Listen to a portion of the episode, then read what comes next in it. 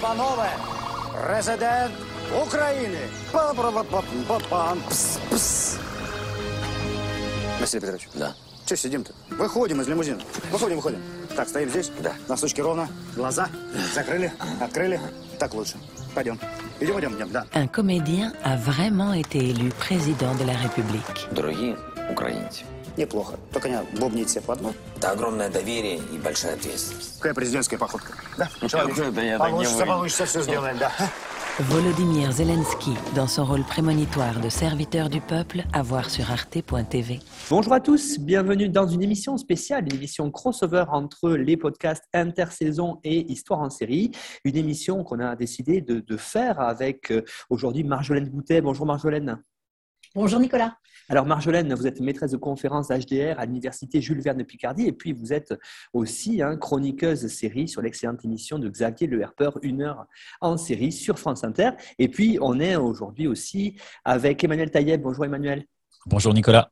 Alors Emmanuel, vous êtes euh, donc professeur à Sciences Po Lyon et puis vous êtes aussi le rédacteur en chef de la revue Saison et vous participez à tous les numéros d'intersaison. Donc aujourd'hui, on se dit, tiens, tous les trois, on pourrait peut-être faire une émission sur une série qui colle vraiment avec l'actualité, qui a été d'ailleurs mise en avant par l'actualité. C'est la série euh, Le serviteur du peuple avec euh, comme héros principal le, président ukrainien qui est devenu d'ailleurs président après, on va en reparler. Peut-être Emmanuel, est-ce que vous pourriez pour commencer l'émission nous présenter pourquoi on a décidé de faire euh, dans l'intersaison et dans l'histoire en série cette émission-là Bah, Il y a eu quelque chose de l'ordre de la nécessité, euh, de notre point de vue, hein, à faire cette, cette émission spéciale. euh, voilà, dès que l'invasion de, de l'Ukraine a commencé et que concomitamment, euh, la, la, première saison, hein, de, il y en a trois, de la première saison de Serviteurs du peuple a été mise en ligne sur euh, arte.tv. On s'est dit qu'il fallait une, contribution de, de saison, une entrée dans ce conflit-là à notre manière, nous, euh, à la manière de, de, de gens qui euh, regardons et travaillons sur des, sur des séries, sur des images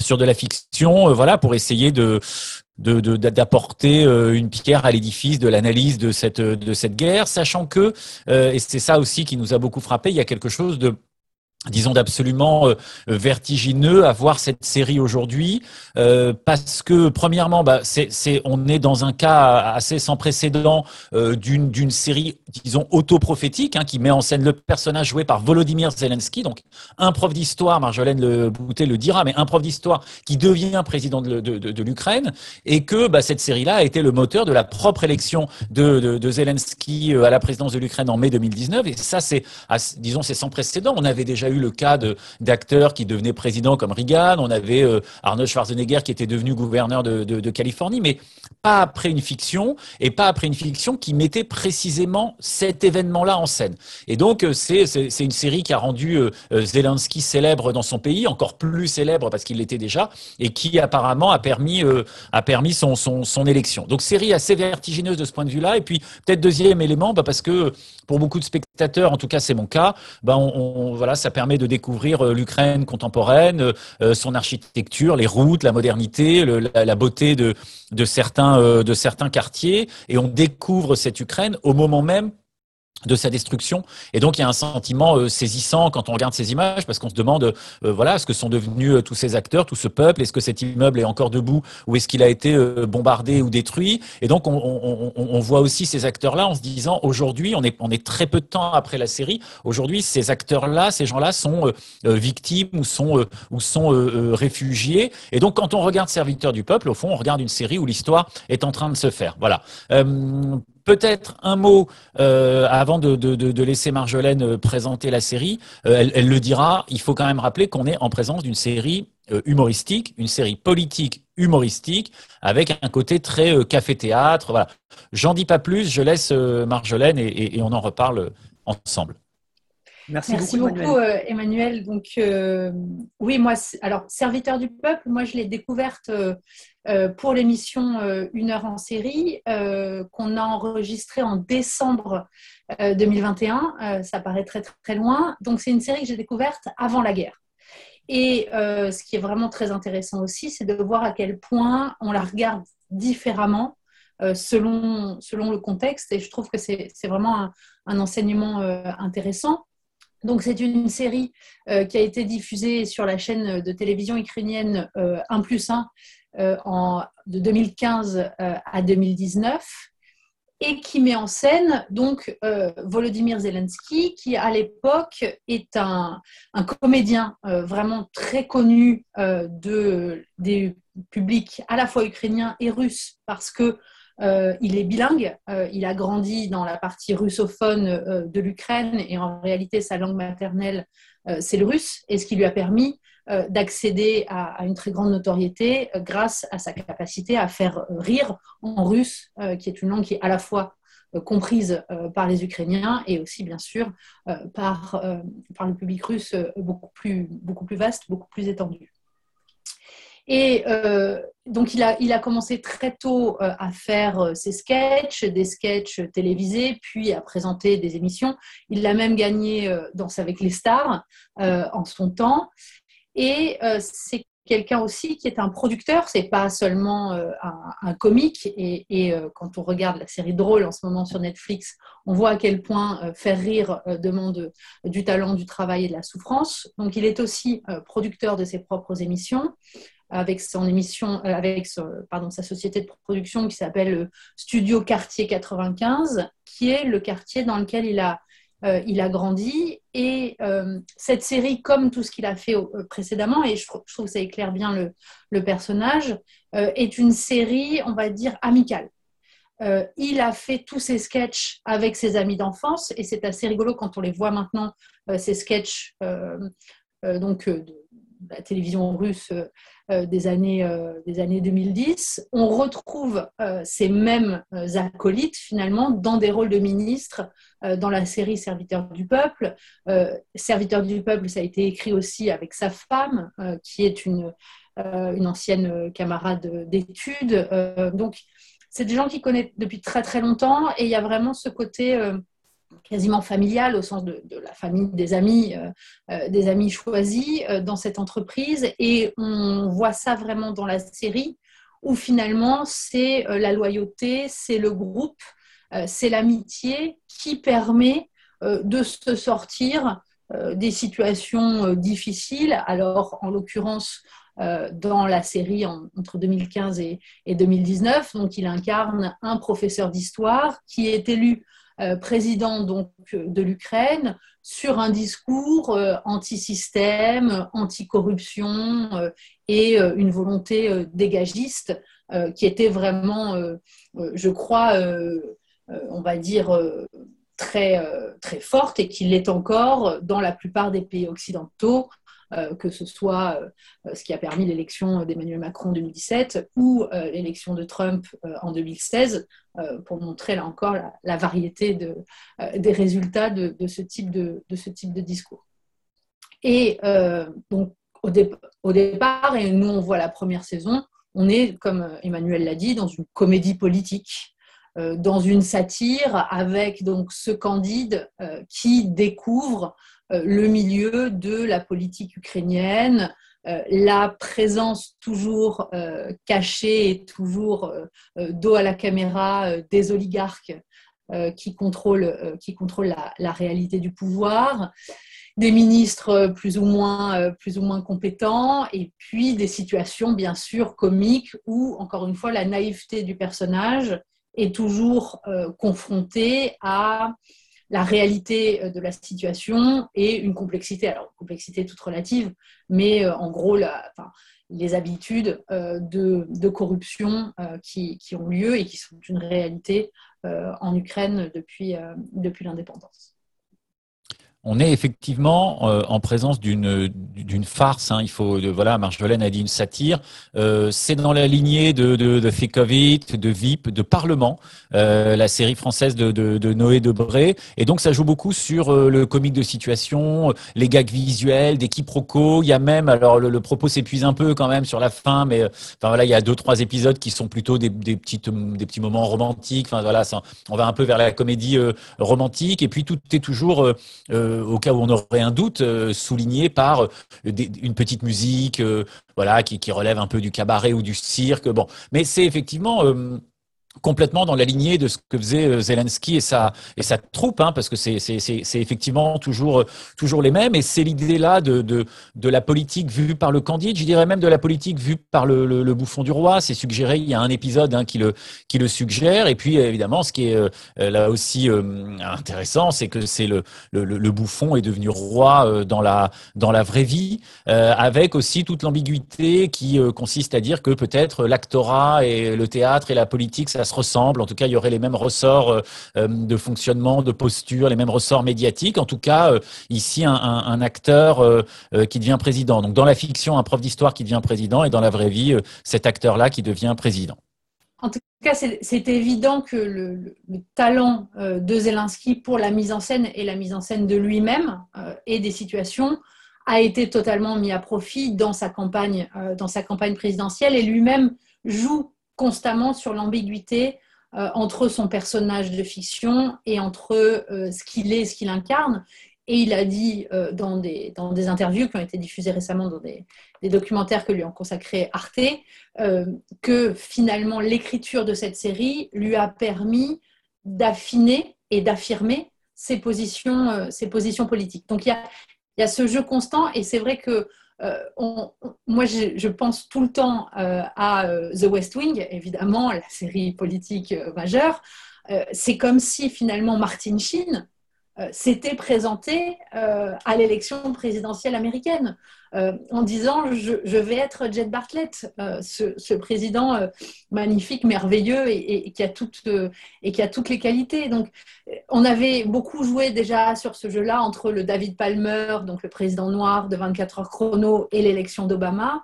Là, avec Zelensky, on, a vraiment ce, euh, cette collusion entre euh, la fiction qui précède la réalité et pour les Ukrainiens aussi qui ont voté euh, pour Zelensky, et en particulier les jeunes, il y a eu aussi dans les, deux, années qui ont, suivi son élection une déception assez forte parce que confronté bah, à la réalité et, à une complexité bien plus grande des enjeux politiques de l'Ukraine réelle, Zelensky n'a pas fait de miracle. Et pourtant, nouveau retournement de situation, et c'est ça qui est assez, euh, qui est assez extraordinaire, c'est ben, cette, déclaration de guerre qui transforme le bouffon, parce que euh, là aussi, Zelensky, on l'avait vu au moment de ce scandale euh, donc de la, campagne américaine de 2020, où Trump l'a appelé pour essayer de le corrompre et d'obtenir des informations sur Hunter Biden. Et il y a cette conférence de presse vraiment, euh, on, voit que, Zelensky ne sait pas quoi faire euh, face à Trump et est extrêmement gêné euh, de cette situation et de ce scandale. Donc, un président que finalement on se disait, bon, bah, c'est un comique, il a été élu un peu par hasard, il va passer et, finalement il n'est pas, pas fait pour ça. Eh bien, la, la guerre en Ukraine, et je pense aussi que si, si comment dire, Poutine a décidé d'attaquer, c'est parce qu'il euh, méprisait aussi euh, son opposant, euh, son opposant Zelensky.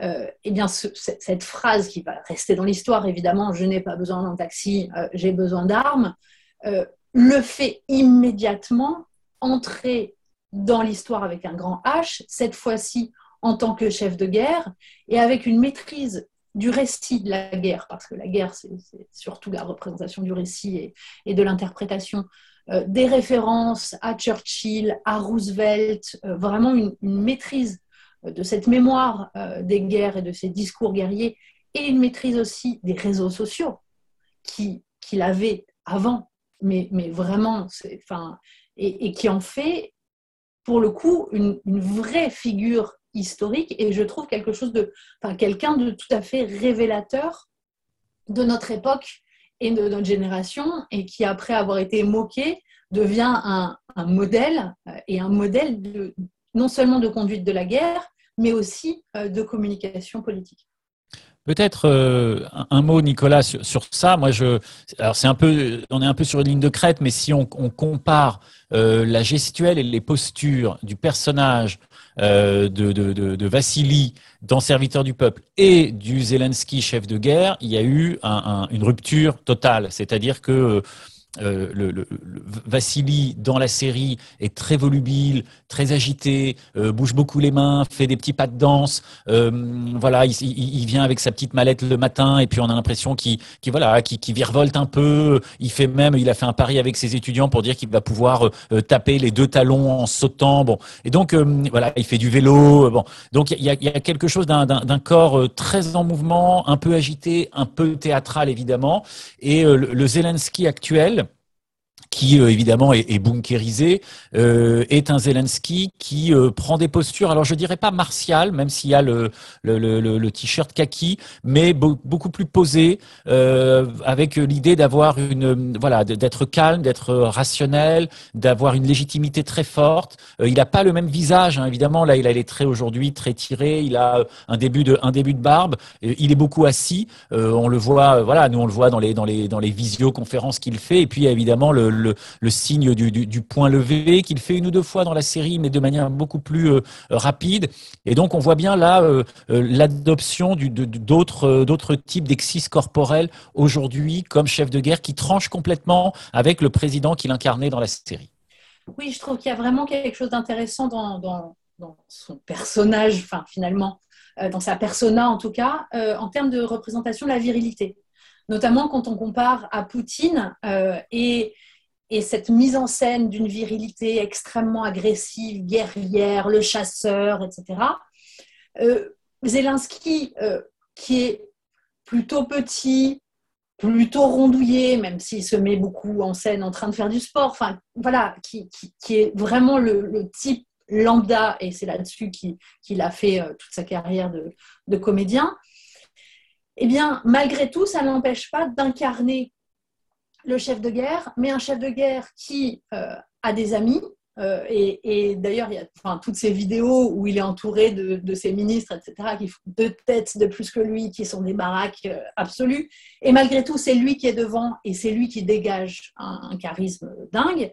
Il se met en scène aussi comme père de famille, attaché à sa femme, attaché à ses enfants, alors que Poutine, lui, a toujours vraiment caché euh, la, moindre, la moindre vie privée ou le moindre attachement euh, à, des femmes ou des enfants.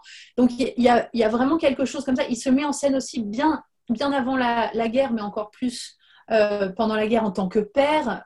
il avait une de ses premières décisions quand il avait été élu, c'est il a dit je ne veux pas qu'il y ait mon portrait dans les, les, lieux officiels. Je préfère que vous mettiez les photos de vos enfants parce que c'est pour eux que vous allez travailler et on voit déjà cette, maîtrise de, la narration, du récit et, du sens qu'il entend donner à l'action politique et, euh, et à l'action l'action guerrière. Je trouve vraiment qu'en termes de, voilà, de, représentation de la masculinité et, de la masculinité en guerre, il incarne autre chose euh, et, euh, et, je trouve ça très très libérateur finalement et, très novateur par rapport, par rapport aux images de guerre qu'on avait depuis euh, la Première Guerre mondiale, à peu près, même avant.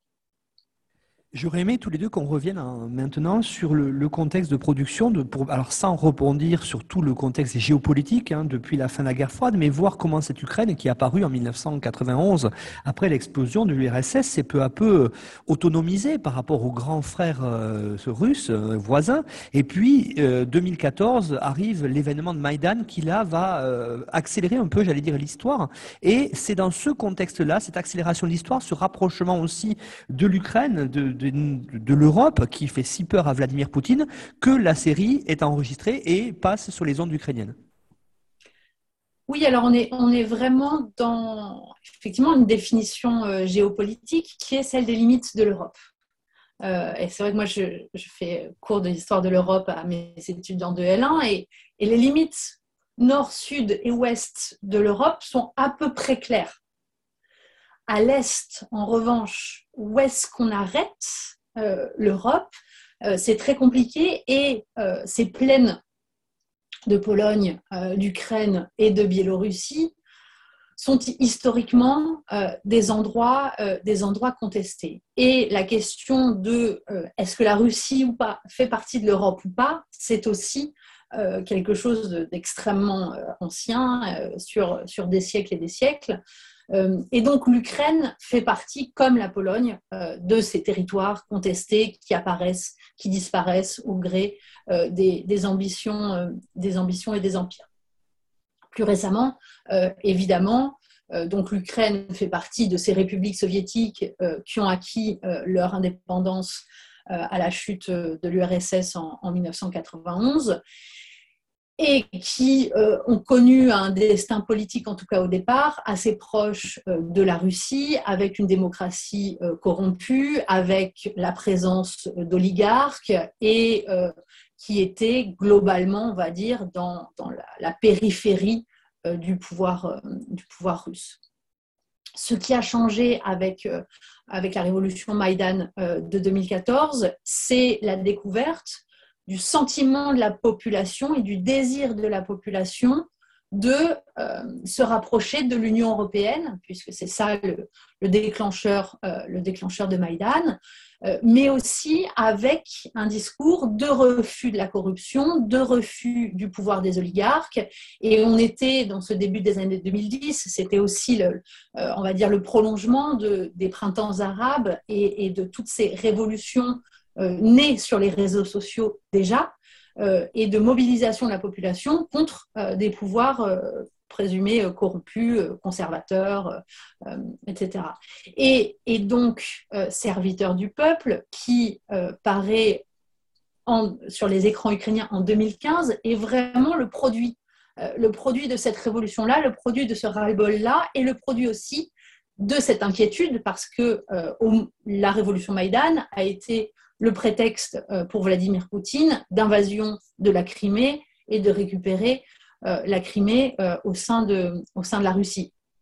Et c'est à ce moment-là que aussi la guerre a, commencé dans le Donbass, parce que là encore, on a l'impression de voir Zelensky devenir chef de guerre du jour au lendemain, mais là aussi, un de ses thèmes de campagne en 2019, c'était de mettre fin à la guerre dans le Donbass, qui durait déjà depuis cinq ans, donc euh, en 2019, et il a fait euh, beaucoup, là encore, de visites dans le Donbass, de rencontres avec les troupes ukrainiennes, et on le voyait déjà dans les tenues kaki qu'il arbore, arbore aujourd'hui. Donc la guerre n'est pas une nouveauté pour, pour les Ukrainiens, euh, mais évidemment, elle a, pris, euh, elle a pris une échelle et une dimension euh, tout à fait inégalée ces, dernières semaines. Mais, donc voilà, donc il y a tout ce, tout ce contexte-là de la question donc, l'Ukraine, est-ce que ça va vers l'Est ou est-ce que ça va euh, vers l'Ouest? Et évidemment,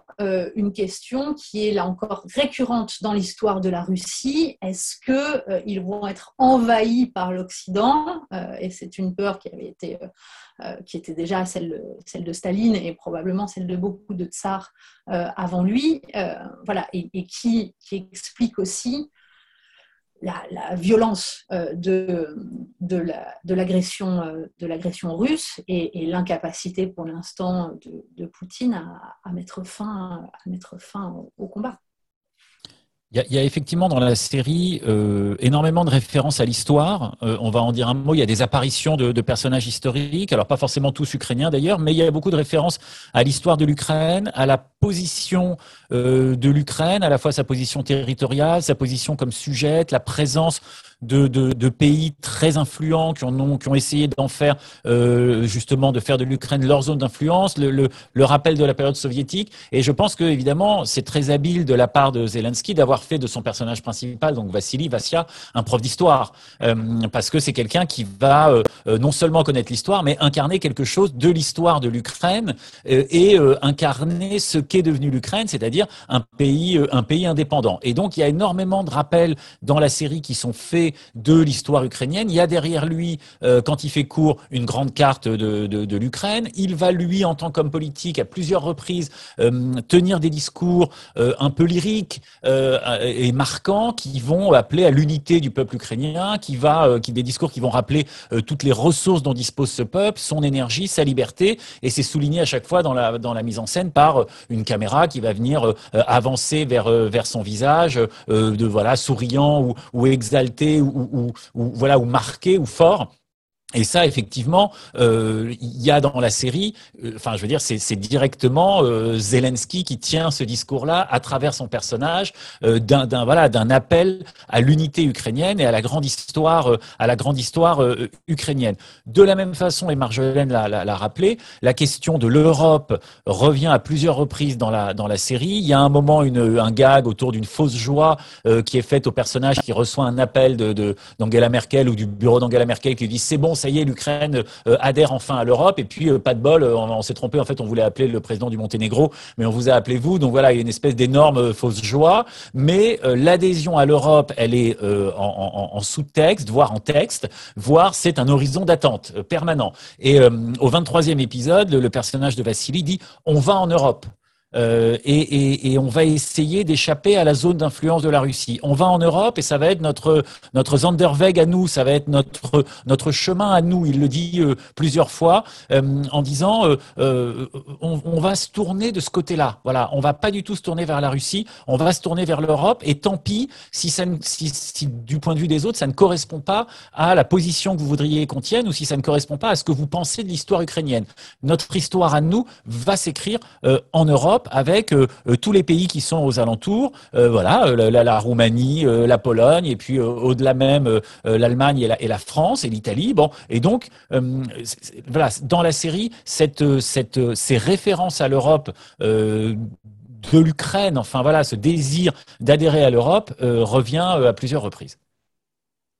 Oui, c'est intéressant parce que on est dans la série et encore aujourd'hui vraiment dans un dans une tentative de création nationale euh, et, de création d'un récit, d'un roman national qui, euh, vraiment euh, forge l'identité ukrainienne et une identité que, et, la guerre là le, confirme, qui cherche à détacher l'Ukraine de la Russie et, et à vraiment insister sur les différences entre, entre ces deux peuples. Euh, et, d'ailleurs, euh, Zelensky, dans ses discours, ne cesse, dans ses discours qu'il adresse aux Russes, ne cesse de répéter nous avons une histoire différente depuis 30 ans, depuis les années 90, mais euh, on n'a pas célébré, par exemple, les mêmes victoires au football. On n'a pas vu les mêmes films, on n'écoute pas tout à fait les mêmes chansons, on ne lit pas les mêmes auteurs.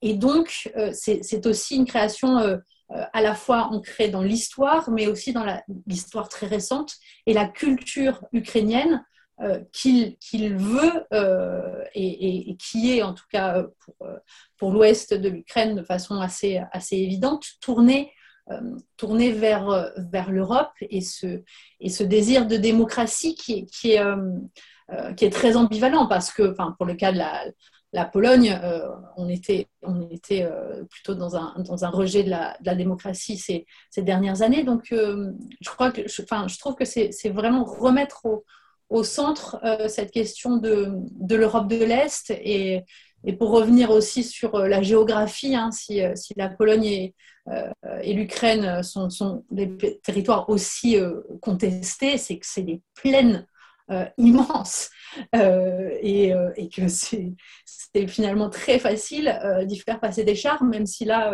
la Russie semble quand même tomber sur pas mal pas mal d'obstacles, mais, mais voilà, c'est ça qui est, qui est aussi au cœur de, des enjeux de, de ces territoires très difficiles à, à délimiter.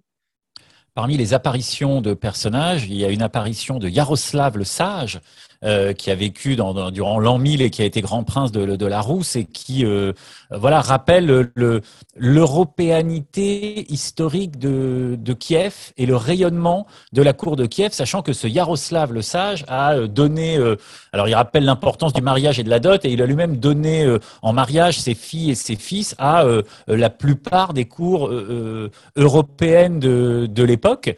et donc voilà, l'idée ici est de bien marquer une, appartenance très ancienne à l'Europe, quelles que soient les frontières euh, qu'on lui dessine, et qu'en tout cas, euh, l'Europe d'il y a euh, mille ans, bien avant l'Union européenne, eh bien, Kiev en, était l'un des centres. Il se trouve que moi, j'ai regardé juste avant la sixième saison de Viking, et dont une partie de l'intrigue se déroule à Kiev avec voilà on, voit la puissance déjà de, de, ce centre politique bien avant bien avant Moscou.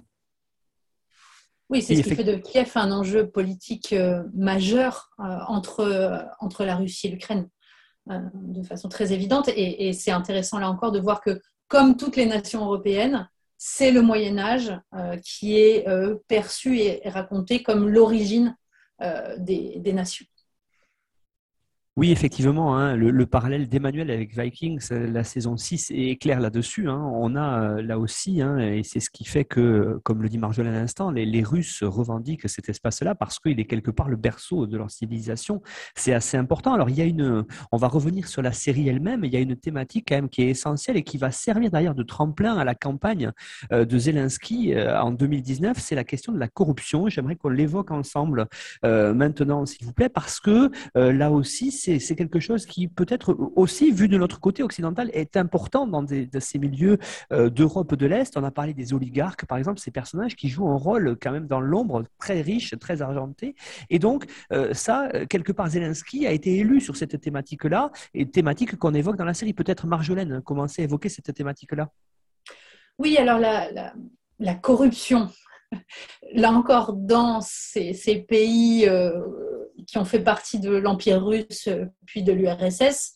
Euh, c'est une réalité voilà, très ancienne qui, remonte euh, au moins à l'Empire russe, si ce n'est avant, qui était aussi très fréquente dans l'URSS, puisque c'était enfin, voilà, une façon de contourner les règles très rigides euh, euh, de répartition des richesses du régime soviétique.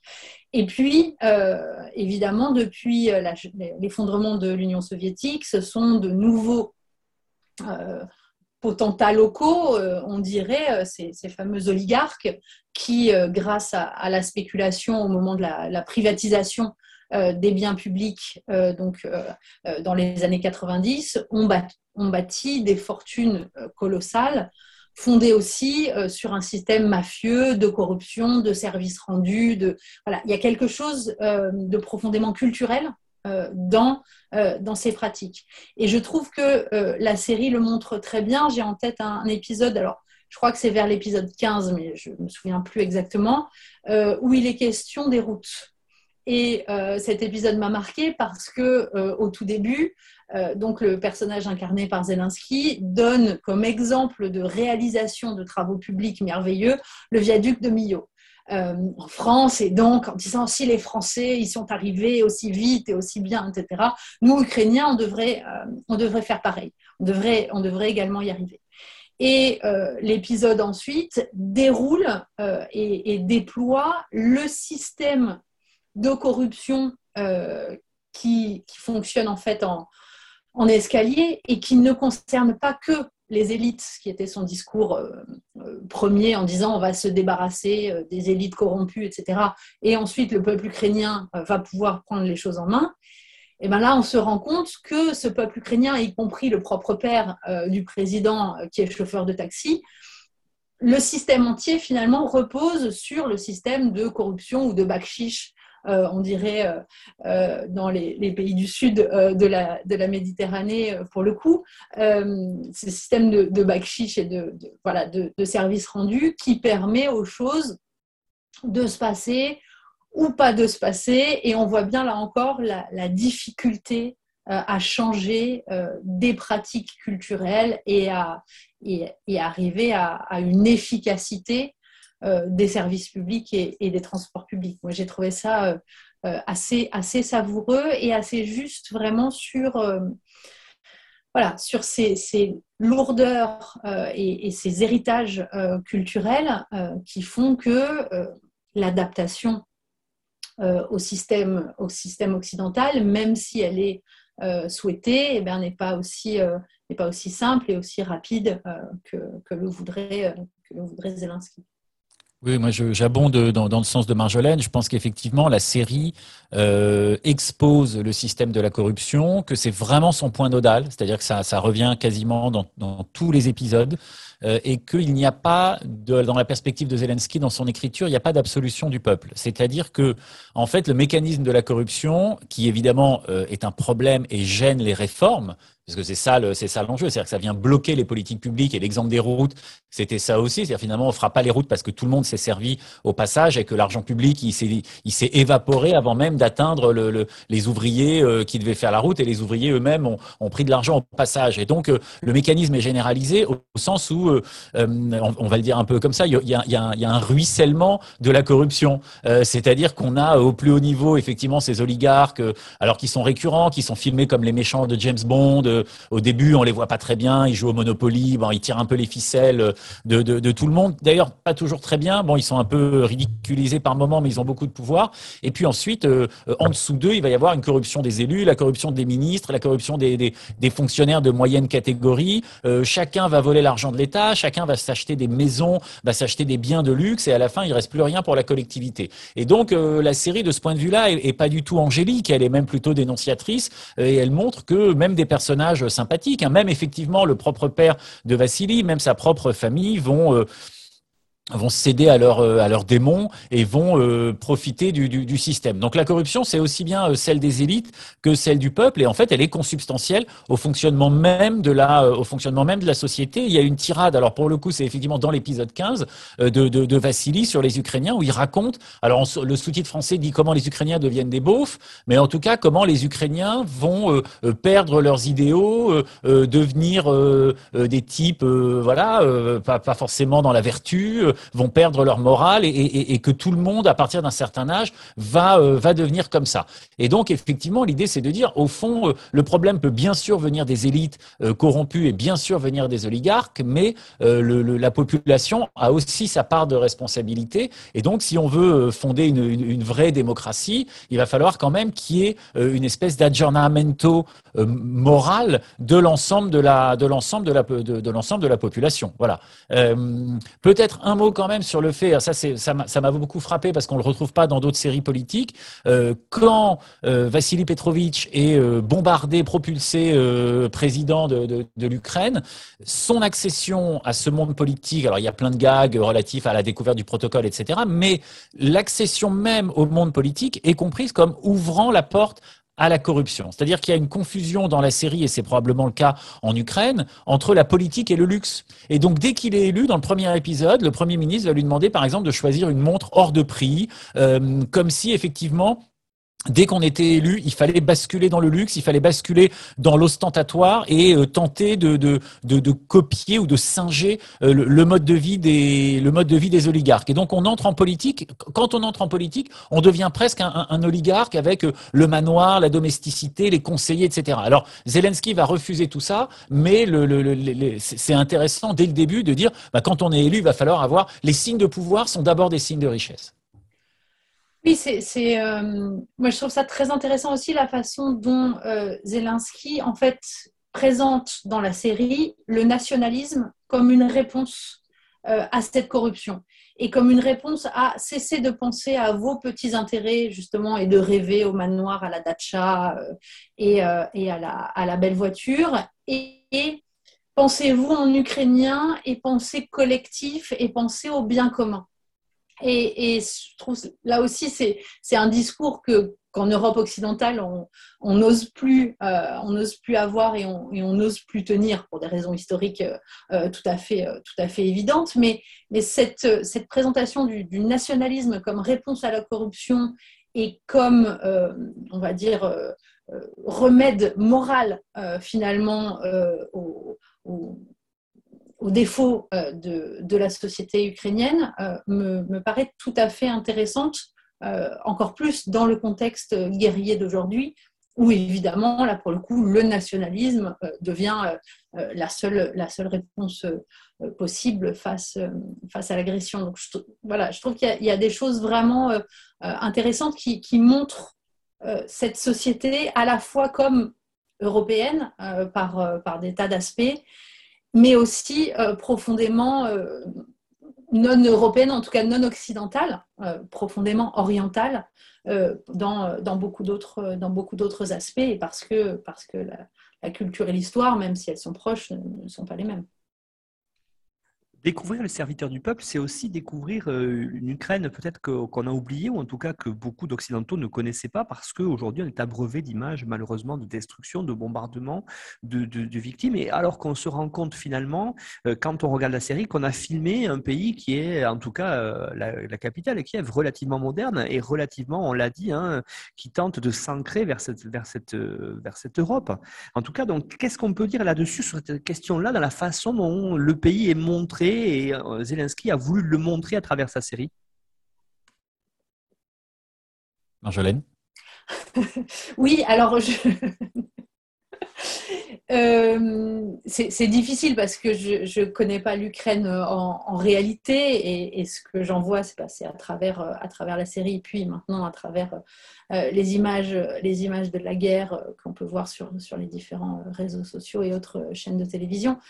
Euh, donc j'ai pas, enfin voilà, j'ai pas d'expertise euh, sur sur le sujet. Euh, ce que je sais en, me documentant là encore par des sources par des sources externes, c'est que c'est un pays extrêmement agricole. voilà, ce sont des grandes plaines, des grandes plaines céréalières avec une population rurale qui est encore très euh, très traditionnel euh, dans, son, mode de vie et, euh, et dans, ses, ses, valeurs, qui sont des valeurs chrétiennes orthodoxes tout à fait classiques. Et, je pense que c'est à ce peuple-là que Poutine essayait de, de faire appel en leur, en leur demandant de, rejoindre la, Grande Russie.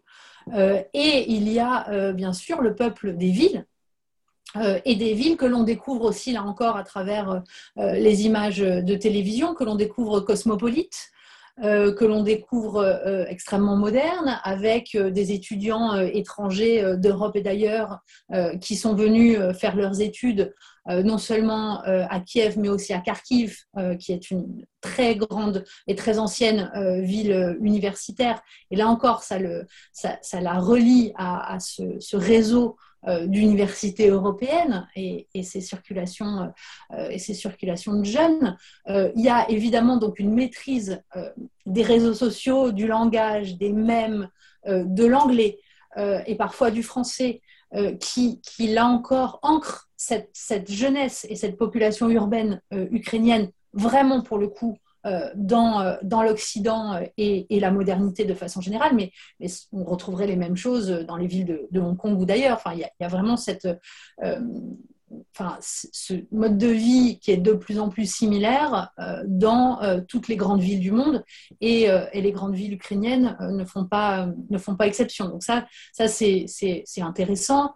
il y a aussi dans la série cette mise en scène donc, des médias omniprésents et ces journalistes euh, qui sont toujours euh, très euh, jolis, jeunes, jolis, mais en même temps intelligentes, perspicaces et qui ne se laissent pas avoir par, par les ors du pouvoir ou par des manifestations de, masculinité un, peu, un peu traditionnelles. Donc il y a toutes ces, toutes ces tensions-là, tous ces enjeux-là que j'ai trouvé, que trouvé très intéressant euh, parce que là encore, les, séries euh, euh, du monde nous permettent aussi d'avoir une fenêtre sur, sur ces sociétés et des fenêtres peut-être plus longues parfois et plus quotidiennes que les films, parce qu'on peut voir aussi des, films, des films et, je trouve que c'est assez formidable. Enfin, aujourd'hui, cette, cette pour revenir aux séries, puisqu'on est dans un podcast quand même qui, qui parle de séries,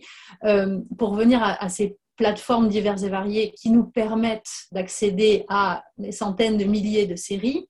Dans ces centaines euh, ou ces milliers euh, de séries, on peut voir des séries autres qu'occidentales ou des séries euh, de pays qu'on ne connaît pas et qu'on peut visiter. Alors évidemment, enfin voilà, on a, discuté des, différences entre les représentations et, et la réalité, mais il n'empêche que c'est tourné en Ukraine et on voit des intérieurs et on voit euh, des paysages, on voit des villes et on voit des, voilà, des façons de s'habiller, de vivre, euh, d'avoir des relations avec d'autres hommes ou d'autres femmes qui, sont, qui sont particulièrement intéressantes et, effectivement aujourd'hui qui prennent vraiment une dimension.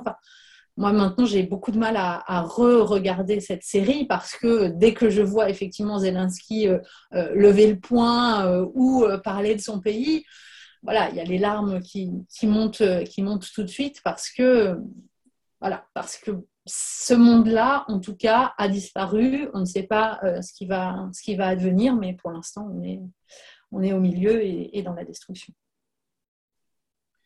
Peut-être pour terminer cette émission, hein, crossover entre les podcasts intersaison et histoire en série, j'aurais aimé, Emmanuel Taïeb, vous poser la question qu'a commencé à évoquer Marjolaine de l'inexpérience en politique telle qu'elle est montrée euh, dans la série, puisqu'on l'a bien compris hein, ici, hein, euh, le héros Vassili, qui est interprété par Zelensky, c'est un professeur d'histoire qui va se retrouver propulsé à la tête de l'État ukrainien, qui est quand même un État relativement important d'Europe de l'Est.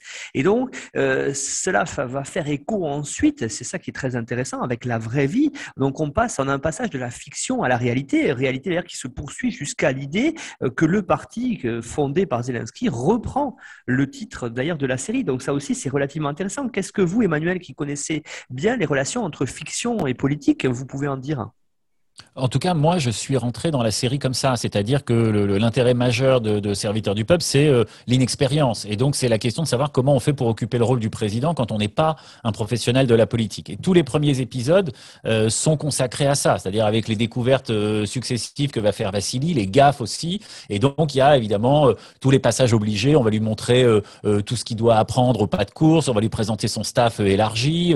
C'est comique, hein, il, y a, tout et n'importe quoi dans le staff. Il y a même des, des masseuses ou des masseurs on va lui, expliquer le protocole, à lui, à ses ministres aussi, parce qu'en fait, c'est plein de candides. Hein. C'est-à-dire que tous les ministres sont aussi euh, des gens qu'il est allé euh, chercher et qui sont pas du tout des professionnels de la politique et qui vont tous se retrouver bombardés. Donc, il n'y a pas que lui, il y a vraiment tout un, la moitié du gouvernement, euh, ce sont des gens qui débarquent vraiment en politique et donc on va aussi leur expliquer comment bien marcher, comment bien se tenir, comment essayer de, bien prononcer un discours, de faire des exercices oraux. Donc, il y a un passage comique où il essaye de dire un discours avec des noix dans la bouche parce que si on arrive à dire avec des noix dans la bouche, bah, on sera encore plus à l'aise quand on les quand on les aura plus. Il y a des gags euh, qui euh, peuvent plus ou moins nous parler hein, sur euh, voilà, mais qui doivent parler beaucoup au, peuple, aux spectateurs ukrainiens. On lui conseille de rester assis quand c'est le, président biélorusse qui, est en visite. Par contre, faut se lever quand c'est Obama et Merkel. Bon, donc on voit aussi voilà des petits tacles sur les sur les sur les pays frontaliers. Et puis peut-être de manière un peu plus sérieuse, en tout cas du point de vue du, du personnage, en permanence sa morale et son vertu et sa vertu sont euh, sont défiés. C'est-à-dire c'est ça l'enjeu aussi de la série, ne pas devenir comme les autres, ne pas devenir comme les autres présidents et ne pas devenir comme les autres euh, élus, c'est-à-dire n'être ni euh, enivré par le pouvoir ni, ni écrasé. Et donc Vassili doit en permanence essayer d'avoir d'abord d'avoir un discours et puis d'imposer son propre discours, d'imposer son tempo, euh, de comprendre qui joue contre lui et il va progressivement comprendre que son premier ministre joue euh, contre lui et puis en fait de résister à sa transformation en un homme politique professionnel, de résister à sa transformation en un homme politique corrompu parce qu'en fait la machine politique fabrique ça. C'est-à-dire qu'en permanence, on va essayer de le corrompre, euh, soit par de l'argent, soit par des services, soit en lui donnant, euh, euh le, le, le, en lui offrant les services d'une prostituée, soit en lui donnant les, voilà, les, les ce qu'on disait tout à l'heure sur les signes extérieurs de richesse, c'est-à-dire euh, avoir une limousine, etc. Et donc lui va va résister. Donc il va aller au palais présidentiel en bus, il va y aller en vélo, il va y aller en pick-up, il va y aller à pied. Au début, il va continuer un peu de faire ses cours, et puis ça se ça se perd un peu. Il il retourne plus au, au, au lycée. Il va continuer de vivre chez ses parents, et donc en fait l'idée, c'est de dire il faut être un voilà, il faut être un, président normal. Et donc euh, progressivement, comme dans euh, Designated Survivor par exemple, il va évidemment réussir à, il comprend les règles assez vite, il va s'imposer dans le rôle, il va s'imposer auprès de son entourage, il va euh, acquérir une légitimité. Évidemment, ça va être laborieux, ça va être drôle. voilà, légitimité pour lui, légitimité pour ses pour ses pour ses ministres. La série est évidemment méta avec tout ce qu'on a dit, mais elle est méta aussi parce que par exemple, c'est un acteur. Voilà, Vassili va aller chercher un acteur pour devenir président, pour devenir ministre des Affaires étrangères. Voilà. Et puis il y a un moment dans le 15e épisode qui décidément est un épisode important, euh, Vassili dit euh, est-ce que j'ai l'air d'un humoriste? Euh, et, et, son ministre lui répond oui. Bon donc donc euh, voilà, on, on, dévoile aussi les coulisses, on fait un peu s'effondrer tout le tout le quatrième tout le quatrième côté, mais voilà, moi je trouve que l'inexpérience est, vraiment bien traitée, que la question des émotions est aussi un peu évoquée, c'est-à-dire tout le ballottement personnel euh, qu'implique euh, de, devenir un homme, un homme politique. Voilà, lui il est, euh, il est, il est épuisé quand même dans beaucoup d'épisodes. Il a des visions, il dort mal, il fait des cauchemars, il va, il va, il va devenir, enfin il va être ivre et il va faire des bêtises. Il est mélancolique, il est, il est chassé de chez ses parents, il doit résister à des pressions, à des pressions permanentes. Et donc c'est, c'est, c'est, c'est très, c'est, très compliqué. Pour finir peut-être sur cette question de l'inexpérience il découvre quand même voilà, que c'est évidemment très compliqué de gouverner, euh, qu'il pense avoir les leviers mais qu'il ne les a pas. Et donc, en fait, il est toujours au bord de, l'impuissance politique complète. C'est intéressant parce que le générique commence par un soupir. En tout cas, il commence par une expiration parce qu'il fait du vélo. Mais si vous écoutez bien, ça commence par un comme ça, une espèce de d'épuisement. Et donc, euh, voilà, la, série n'est pas tendre non plus avec ses personnages principaux qui vont rater des coups euh, politiques, qui vont en réussir certains, qui vont être tensés en permanence par les médias, mais ils tiennent bon. Et à un moment, Vassili Petrovitch dit si on a peur, fallait pas commencer. Euh, ils vont ils vont lancer une vague d'arrestations de, de, députés. Ça fait peur à tout le monde et, lui remotive les troupes en disant si on a peur, fallait pas commencer. Sous-entendu, fallait pas y aller. Donc maintenant qu'on est aux commandes, euh, on y va. Effectivement, le, ça a été plus heurté dans le dans le réel. Marjolaine l'a l'a développé. Dans la fiction, ils y arrivent un peu mieux et ils lancent plein plein de politiques publiques. Qui voilà, on n'aura pas le temps d'en parler, mais il y a beaucoup de, de politiques publiques intéressantes et de projets intéressant pour l'État pour ukrainien. Je voulais juste rajouter un micro truc justement sur cette question de la corruption euh, et de la tentation de la corruption quand on est réellement au pouvoir. Euh, ne pas oublier quand même que Zelensky, avant d'être le chef de guerre que nous admirons tous, a été cité euh, dans les Pandora Papers comme ayant lui-même succombé aux sirènes de l'évasion fiscale. voilà, donc là encore, les, les, personnages de fiction sont tout à fait merveilleux. les personnages réels sont forcément euh, plus, euh, euh, plus nuancés et c'est ça qui les rend aussi tout à fait intéressants. Oui, Zelensky a dépeint un, personnage idéal qu'il n'était pas lui-même. Voilà, il était pas au même endroit que, que Vassili Petrovitch.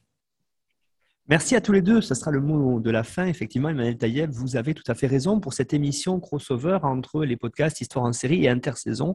Alors, vous suivez notre actualité sur les réseaux sociaux. N'hésitez pas à vous abonner, à nous suivre et à aller découvrir, foncez découvrir aussi chez votre libraire préféré la revue Saison hein, que dirige Emmanuel et dont Marjolaine fait aussi partie du comité de rédaction.